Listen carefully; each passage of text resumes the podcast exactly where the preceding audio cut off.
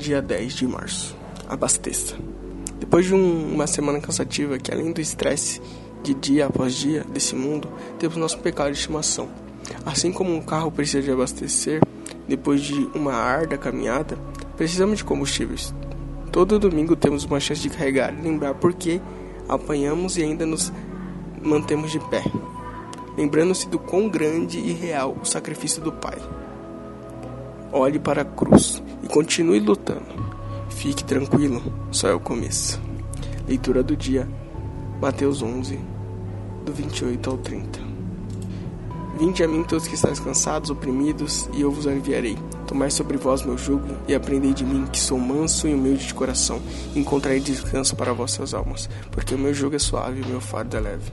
Isso é mais um Diário de Jovem Pecador.